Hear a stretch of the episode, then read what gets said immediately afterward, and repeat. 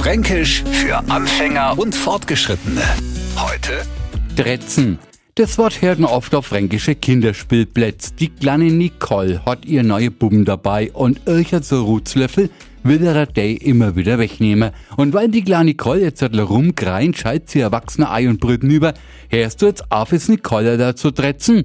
Aber auch uns erwachsene Franken kann man schön dretzen. Besonders wenn wir als Autofahrer unterwegs sind. Mal ist uns der vor uns zu langsam, mal vergisst er seinen Blinker oder verstellt uns mit seiner Kisten die Einfahrt.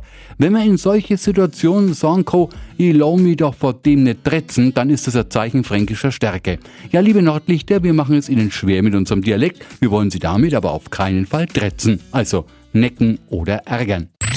Fränkisch für Anfänger und Fortgeschrittene.